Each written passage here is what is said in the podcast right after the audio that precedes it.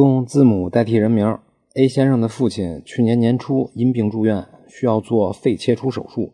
但是手术的时候，医院把好的那一侧肺给切除了。最后通过一系列的紧急治疗，命是保住了。这出院后，A 先生的父亲呢就向法院提出精神损害赔偿。可是，在法院审理的过程中，A 先生的父亲因为这个手术造成的术后感染，在二次入院治疗的时候没有抢救过来，不幸去世了。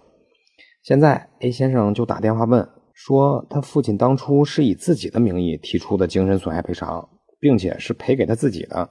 现在会不会因为他父亲不在了，对方就不用赔了？答案是不会。A 先生可以继承他父亲的这个权利，继续让对方赔偿精神损失费，并且他父亲去世是医院导致的。A 先生自己作为近亲属，还可以让医院对自己再另外赔一份精神损失费呢。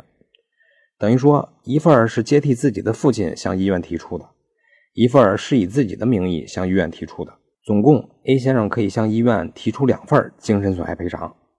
以上就是今天的音频，您的点赞、评论和赞助是对我最大的支持，在此鞠躬感谢。咱们下期再见。